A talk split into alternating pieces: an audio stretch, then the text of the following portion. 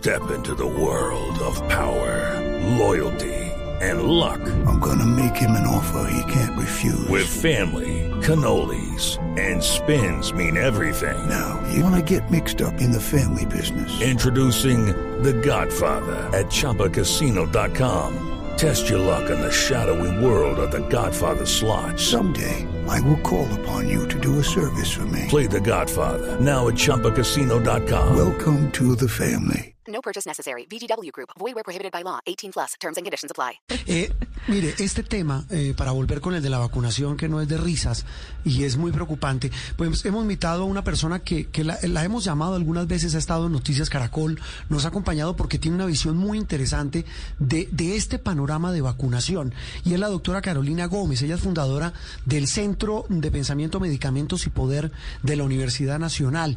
Eh, fue asesora y exdirectora de medicamentos del Ministerio de Salud, es decir, es una autoridad en la materia. Doctora Carolina, gracias por atendernos hoy domingo en Sala de Prensa Blue. Hola Juan Roberto, Andreina, todos, muchas gracias por la invitación y bueno, pues los domingos son también para informar, así que aquí estoy lista. Sí señora, esa es nuestra premisa cuando llegamos todos los días radiantes de emoción un domingo a trabajar a las 10 de la mañana. Eh, eh, ustedes llegan a las 10, yo llego a las 7. Ah, bueno, sí, sí, sí. Bueno, sí, pero ustedes, ay, no, no vamos a empezar a sacarnos aquí en cara descansa entre semana, nosotros no. Eh, doctora Carolina, este panorama pinta cómo el, análisis que ustedes han hecho, usted es muy juiciosa en ese, en ese estudio de, de, la forma en que están llegando las vacunas. A juzgar por lo que usted ha visto en los últimos días, de lo que hemos narrado, a usted qué panorama eh, eh, se le dibuja y le puede hacer a nuestros oyentes. Bueno, pues digamos el panorama es bastante complejo y además es un panorama que era predecible, Juan Roberto. O sea, esto lo, lo venimos diciendo las personas que conocemos el mercado farmacéutico y que llevamos trabajando muchos años en acceso a medicamentos. Lo veníamos diciendo y sabíamos que iba a pasar, porque, digamos, nos concentramos y confiamos en un puñado limitado de empresas empresas por supuesto que son muy grandes y que digamos han proveído el mercado global, pero es que la magnitud de demanda de estas vacunas no se había visto nunca en la historia. Nunca en la historia habíamos demandado un bien toda la humanidad al mismo tiempo. Y muchos países, entre esos Colombia, digamos, dijeron, no, pues comprémosle a los de siempre, ¿qué más hacemos? Y les creyeron y pusieron toda su fe en esas, en esas empresas, les creyeron que ellas iban a tener la capacidad de proveer el mercado global al mismo tiempo a todos los países y pues eso realmente era imposible. Y las medidas que se han estado discutiendo globalmente para aumentar la capacidad de producción, eh, no han sido respaldadas eh, por Colombia ni por muchos otros países. Es decir, hay todavía unos países que incluso en este escenario de escasez global de vacunas confían en el status quo, confían en que podemos seguir en un modelo donde unos pocas empresas son las que proveen el mercado mundial y pues ya estamos viendo, estamos sufriendo estas consecuencias, estamos viendo cosas eh, pues impensables hace dos años, como restricciones a las importaciones en Europa. Doctora Carolina. Eh, sí, la interrumpo dígame. porque la pregunta que le hago es sobre eso que está hablando usted puntualmente. Usted dice, mire, este panorama se preveía desde un comienzo. ¿Qué pudo haber hecho mejor el gobierno para lograr que las vacunas llegaran a tiempo? A ver, el digamos, el gobierno puede haber hecho eh, dos cosas desde el principio. Hubo una que se planteó desde el año pasado en la Asamblea Mundial de la Salud, que es todos los mayos de todos los años, es decir, casi al principio de la pandemia. Mucha gente dijo, incluido el gobierno de Costa Rica, el director general de la OMS, dijeron, hagamos un, un, una cosa que se llama una mancomunidad, un pool en inglés, o sea, juntemos toda la información, todas las licencias, pongamos públicas en un solo sitio todas las, la información que se requiere para fabricar vacunas y para fabricar todas las tecnologías en salud necesarias para hacer frente al COVID. pongámoslas fácil, la OMS se compromete a facilitar la transferencia de quien es el dueño de esa información, la pone ahí y la comparte para que se aumente la capacidad. Colombia ni muchos otros países respaldaron esa, esa iniciativa, se llama el CITAP.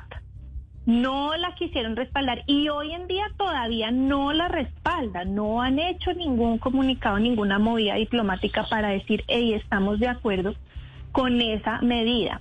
La segunda cosa que se presentó esa en octubre del año pasado es una iniciativa de la Organización Mundial del Comercio que busca lo mismo, busca remover las barreras legales y técnicas Sí. para fabricar las, las vacunas. Doctora decir, Carolina, pero sí, digamos eso en lo macro. Yo quisiera aterrizar este tema a la gente de la que hablábamos en el inicio cuando la saludamos y es la gente que se aplicó la primera dosis que en este momento tiene suspendida la segunda. El mensaje para ellos sería cuál. Yo sé que cada una de las vacunas funciona de manera diferente, pero ¿cuánto tiempo estas personas podrían esperar con tranquilidad de no perder los efectos o no bajar el porcentaje de inmunidad? ¿Qué- ¿Cómo les podemos, qué mensaje les podemos dar? ¿Cómo les podemos explicar lo que en este momento están viviendo y lo que deben esperar? Sí, bueno, el gobierno anunció que ya, ya la, la que la vacuna que escaseó para la segunda dosis es la de Sinovac, porque Sinovac incumplió el plazo de entrega. El gobierno anunció que ya llegó un cargamento. En este momento yo creo que están haciendo la distribución en- a todas las entidades territoriales para poder proceder con las segundas dosis. Entonces, en teoría esto es un cuestión de un retraso de días Que no Eh, afectaría en nada la efectividad de la ahora- vacuna. por ahora no afectaría, pues eh, digamos son cinco días de diferencia, etcétera. Eh, hay un hay un debate científico sobre si la vacuna de Sinovac que ha sido planteado por el ministerio so- sobre si esa vacuna se puede poner incluso hasta 56 días después. Eso es, eso es una cosa que todavía no está aprobada por la ciencia y que tampoco ha sido aprobada por el INVIMA, que es quien dice la autoridad para decir cómo se hace el esquema de vacunación. Doctora- INVIMA junto con el dueño de la vacuna, es decir, Sinovac también tendría que estar de acuerdo en que son esos esos días y no otros. Doctora Pero por Gómez. ahora son los 28. Ujú. Ahí, digamos que también hay otro debate mundial y es el tema del el levantamiento de las patentes para que se puedan producir las vacunas en, pues en, en- en cualquier otros país, lugares claro. del mundo y que no haya, digamos, este monopolio, entendiendo que estamos en una crisis mundial que está golpeando pues al planeta entero. Sin embargo, por supuesto, los que están del otro lado siempre advierten que esto podría desincentivar la investigación científica. Se- Okay, round two. Name something that's not boring. A laundry? Ooh, a book club. Computer solitaire, huh? Ah, sorry, we were looking for Chumba Casino. That's right. ChumbaCasino.com has over 100 casino style games. Join today and play for free for your chance to redeem some serious prizes. ChumbaCasino.com. No purchase necessary. Where prohibited by law. 18 plus terms and conditions apply. See website for details. ¿Cuál es su posición al respecto? Mi posición es que se deben quitar todos los obstáculos que dificulten la producción de vacunas. La propiedad intelectual es un obstáculo gigante. ¿Por qué? Porque eh, hay empresas, la capacidad global de producción de productos biológicos no se está usando hoy totalmente para producir vacunas. Hay muchos países, muchas empresas privadas alrededor del mundo que pueden volcarse a producir vacunas de COVID y no lo hacen Pues porque no las por dejan. las barreras de propiedad intelectual, porque tienen que ir pedir permiso a la empresa, al dueño de la patente, al dueño del secreto industrial, negociar con él, o sea, es un costo transaccional muy alto. Eh, hay unas que lo han hecho y estamos viendo cómo se están haciendo acuerdos de transferencia de tecnología y de licencias, pero eso no va al ritmo que necesitamos para resolver la pandemia. Y sobre el argumento que dan de que desincentiva la innovación, nadie está diciendo que se acaben las patentes para siempre. Es que estamos No, en una claro. situación extraordinaria. Una emergencia, claro. Y, y- y necesitamos medidas. extra- Esto es como un- cuando hay una guerra.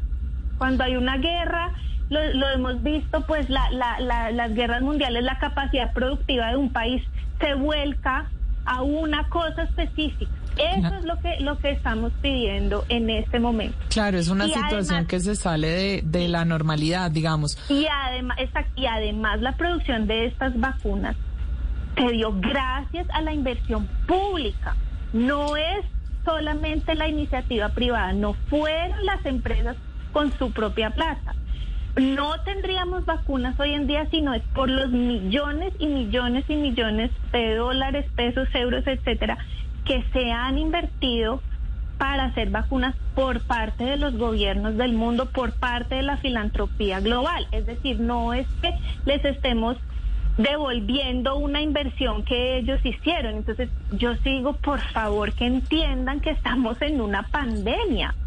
Eh, sí, y la pandemia no, de no podemos salir de una situación tan excepcional con las herramientas que usamos para la vida normal.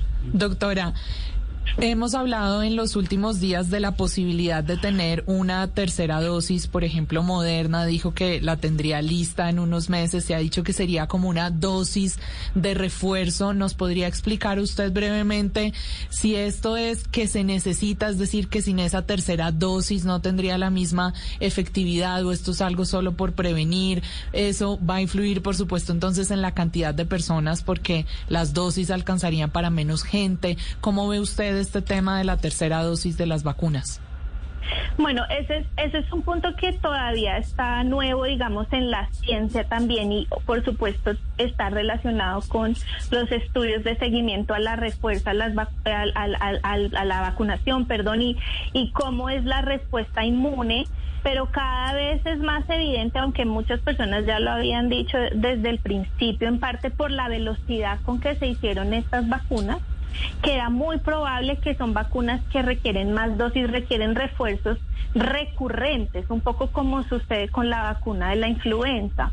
Eh, entonces, eso está cada vez un poco más claro en la ciencia y lo que, lo que eh, digamos, se va abriendo el camino es que las vacunas vamos a seguir necesitándolas por muchos años. Con más veras, digamos, necesitamos ampliar la producción porque no es que, por ejemplo, Colombia ya en teoría compró todas las vacunas que necesita para inmunizar al 70% de la población y pues digamos podría decir no listo ya pues no es sino ponerle una, una veladora a la Virgen para que las empresas no las entreguen que nos las entreguen las apliquemos y listo salimos de esto no es así cada vez está más claro en la ciencia que no es así. Entonces las vacunas tienen que seguirse produciendo y por ello es muy importante seguir pensando en aumentar la capacidad de producción, incluso hacer eh, producción acá. Tenemos que meternos en ese proyecto. Eso es una cosa que también le Ah, no, hemos ese pedido sería el al ideal. gobierno. Ah, no, claro. Sí, le hemos pedido al gobierno y es- esto se puede hacer en Colombia, Claro. se puede hacer en el mediano plazo. Eh, producir vacunas, el gobierno el año pasado al principio estuvo muy escéptico y simplemente su postura fue acá no hay más camino que comprar vacunas Sí, de hecho. a las cuatro empresas que nos las venden, no podemos hacer absolutamente nada más. De hecho, en Y Argentina ya, cambiado, sí. están empezando a producir la Sputnik. Cuba también. Y Cuba hacer su propia vacuna. Pues su propia vacuna, Va- pero digamos cierto, que ¿no? Pues- en Argentina están produciendo la rusa y ya Sí, mandaron el primer lote Brasil para, también. para hacer un, Sí. un control El de calidad. análisis. Doctora, para terminar y rápidamente, ¿cómo vio el decreto que, que, que norma el, el tema de los privados, la compra de la vacuna en los privados? Mucha gente ha levantado su voz, inclusive pues de, de preocupación en algunos casos, porque dicen, bueno, el que tiene es el que puede vacunarse. Finalmente, muchas personas todavía les falta para la vacunación y no y van a llegar seguro a, a, otro, a otros sectores. Sin embargo, otros, por supuesto, aseguran que es bueno porque ayuda a, que haya inmunidad más rápido. ¿Cuál es su opinión al respecto? Hay, hay dos cosas que hay que aclarar sobre ese, sobre esa resolución. La primera es que mucha gente piensa que ese decreto lo que habilitó es que una CPS o unos grandes distribuidores como digamos pueden ser Cruz Verde con subsidio compren vacunas y se las pongan a la gente que quiera pagar por esas vacunas. No, eso no es lo que hace la resolución. La resolución lo que permite es a las empresas privadas del sector productivo, por ejemplo, pensemos en en PepsiCo, en Coca-Cola, en Ecopetrol, Sí. que esas empresas compren vacunas para sus empleados, se las pongan a sus empleados, de manera que pueda activarse el sector productivo y pueda ellos operar sin restricciones y sin miedo a que en su planta y sus operarios se contagien. Entonces esa es la primera claridad. Eh, el- la resolución dijo, esa vacunación que compren las empresas debe hacerse gratis para todos los empleados y sin discriminar y debe seguir los criterios del plan de vacunación eh, y debe, digamos, seguir el orden y respetar las prioridades epidemiológicas. Cosa compleja es de dónde van a sacar las vacunas los privados. Yo sí, yo Pfizer ya dijo que no, le, no les iba a vender a los Exacto. privados en Colombia.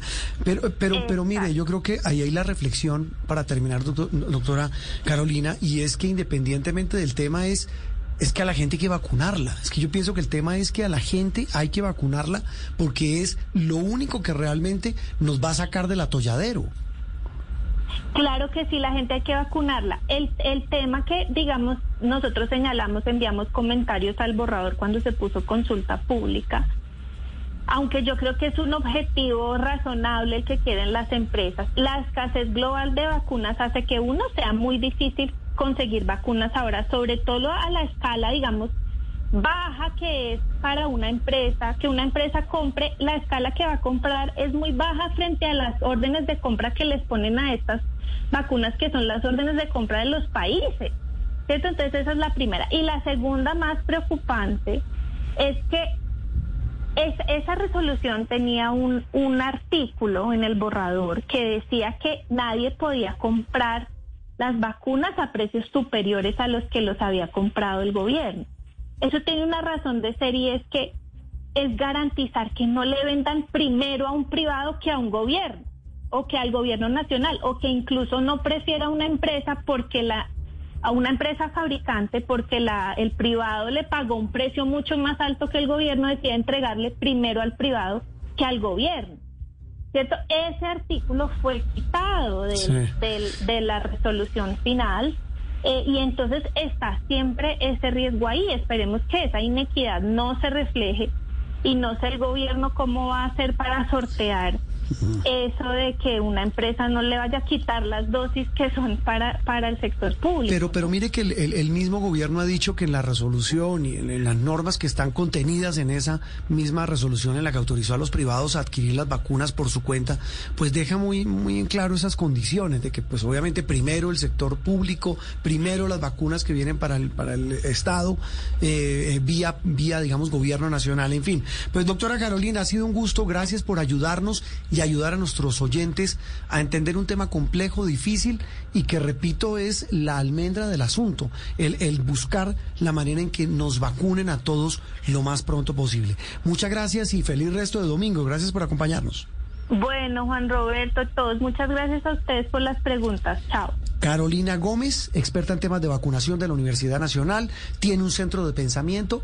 Ella dice, no se hicieron las cosas bien desde el comienzo, habla pues del tema de la equidad en el uso de esta vacuna y le ve muchos reparos al tema de que los privados puedan adquirir esas vacunas por su cuenta. Repito, el tema y la prioridad es que finalmente vacunen a todos los colombianos. Una pausa y volvemos en instantes.